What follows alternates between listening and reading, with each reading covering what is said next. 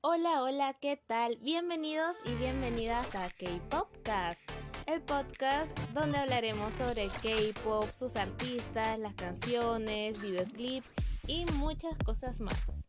En el segmento de hoy hablaremos sobre un grupo en específico de chicos de una de las agencias musicales más grandes y reconocidas, que es la SM Entertainment, la misma agencia en la que está Girls' Generation, EXO, Red Velvet y otros artistas.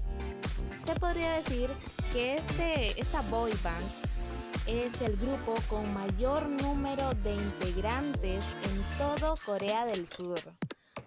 Ya traspasa a los 10 integrantes prácticamente. Y ellos son NCT. Para este segmento, para esta sección, tenemos una invitada especial. Ella es Daniela Román, quien es miembro del fan club oficial de NCT aquí en Perú. ¿Qué tal Daniela? ¿Cómo estás? Bien, muchas gracias.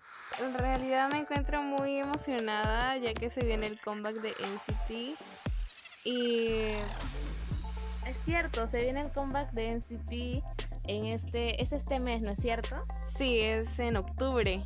Octubre 2020. Entonces, sin más preámbulo, vamos a comenzar hablando sobre estos talentosos chicos.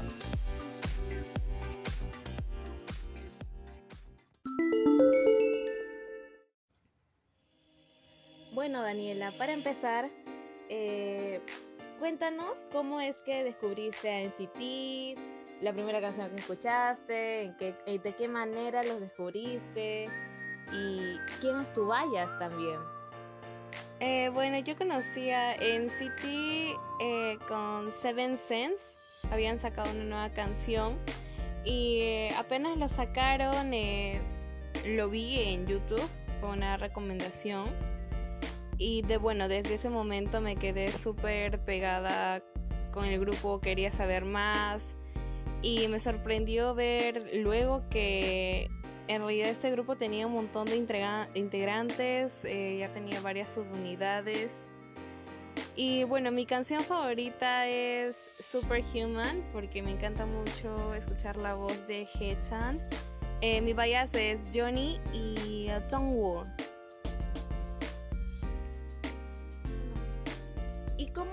Te hiciste parte del fan club. Es decir, en el K-pop hay un montón de grupos eh, de chicos. Entonces, ¿por qué quisiste ser fan exclusivamente de NCT?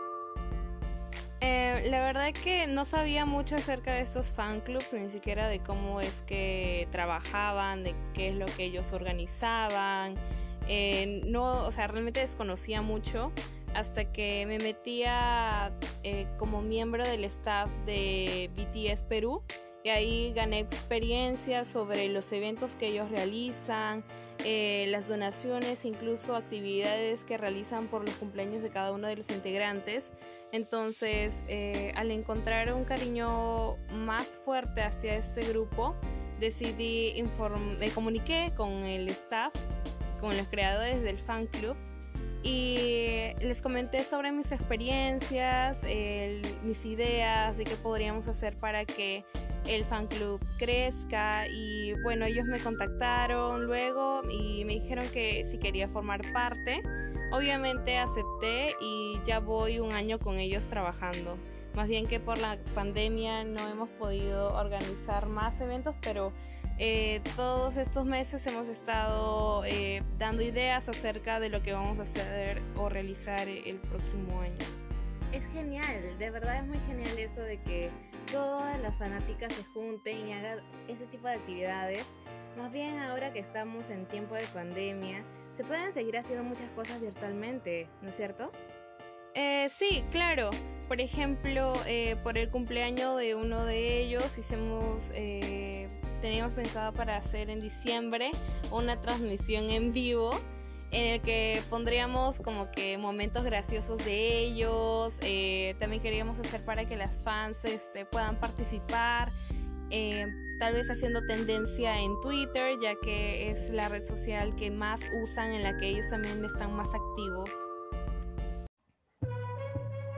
La verdad, qué buenas ideas tienen, en especial para su cuenta de Twitter. Mayormente creo que los, los grupos K-pop se enfocan más en esa red social, ¿no es cierto?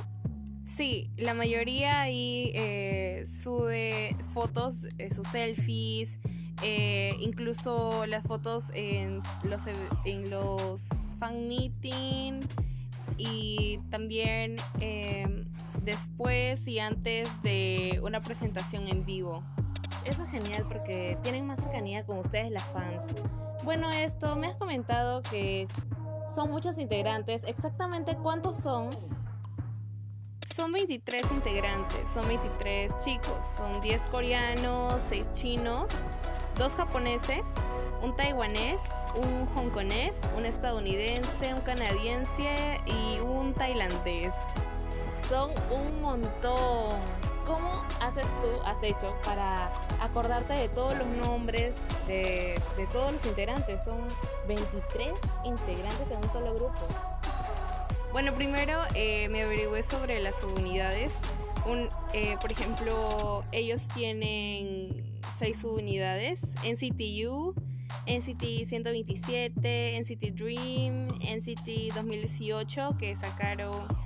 Eh, ahí se reunieron todos los 23 miembros, porque normalmente en cada subunidad hay, por ejemplo, en NCT Dream hay 6, en NCT 127 son 9, en NCTU normalmente eh, mezclas llegan a ser 7 o eh, suelen variar en realidad el número de los integrantes en NCTU dependiendo del sencillo. En Wavy, eh, por ejemplo, me aprendí em, los nombres de los chicos porque son chinos, o sea, las canciones eh, de Wavy son en chino, entonces eh, ya que la mayoría es de ese país, eh, me tuve que aprender este, sus nombres, saber esto, quiénes eran y eso.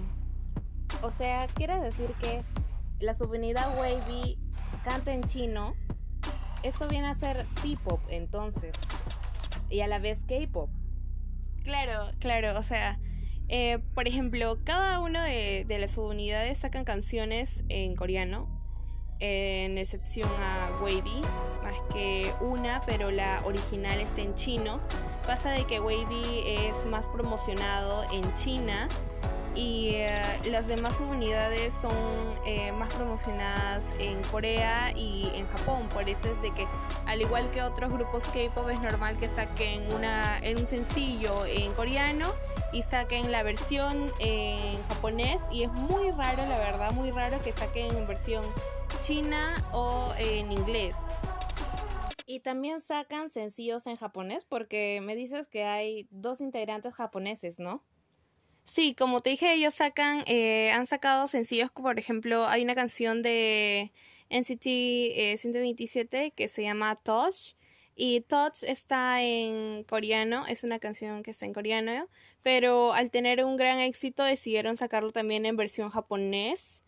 Em, así que sí, al igual que Touch, hay otras más como Share y Wakey Wakey. Genial, es genial que sean tan variados en idiomas, eh, y que sus integrantes sean prácticamente que abarque todo Asia.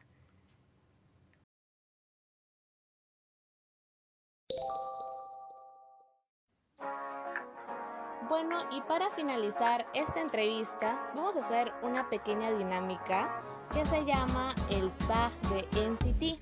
Yo te voy a hacer una serie de preguntas y tú me vas a responder lo primero que se te viene a la mente. ¿Te parece? Ya, entonces comencemos. Em, tus canciones favoritas, tres canciones favoritas de NCT. Superhuman, Moonwalk y eh, Fire Truck. La canción que te pone triste de NCT. Why Night. ¿Alguna canción que odies de NCT? Ninguna. ¿Qué subunidad de NCT prefieres? Wavy. ¿Tienes algún tip favorito? De Utah y Mark. ¿Tienes algún MV favorito? No, la verdad es que me gustan, me gustan todos. Dime tres impresiones que tuviste al verlos. Tenía mucha energía, me gusta, o sea, en las coreografías, mientras ellos bailan me gusta mucho eh, la energía que le ponen, las expresiones faciales y me gusta la interacción que tienen con las fans. Es muy, muy, muy bonita y muy buena. Y finalmente, si tú fueras un miembro, ¿quién serías y por qué? Mark, porque es una persona muy positiva, siempre le ve la cosa buena a todo, siempre rescata lo bueno de cada persona, aún así lo consideren odiosa o algo. Y eh, siempre es, eh, es, un líder, es un líder. Y porque está en más de una, una subunidad, ¿no es cierto? Sí, en realidad él es el único que está en casi todas las subunidades, en excepción a Wade. Perfecto. Muchas gracias Daniela por hacer esta pequeña dinámica conmigo. Y bueno, eso sería la despedida de la entrevista. ¿Tienes alguna canción que quieras recomendar o algo más que decir? Que estén pendientes al nuevo hit que van a sacar en octubre y es una es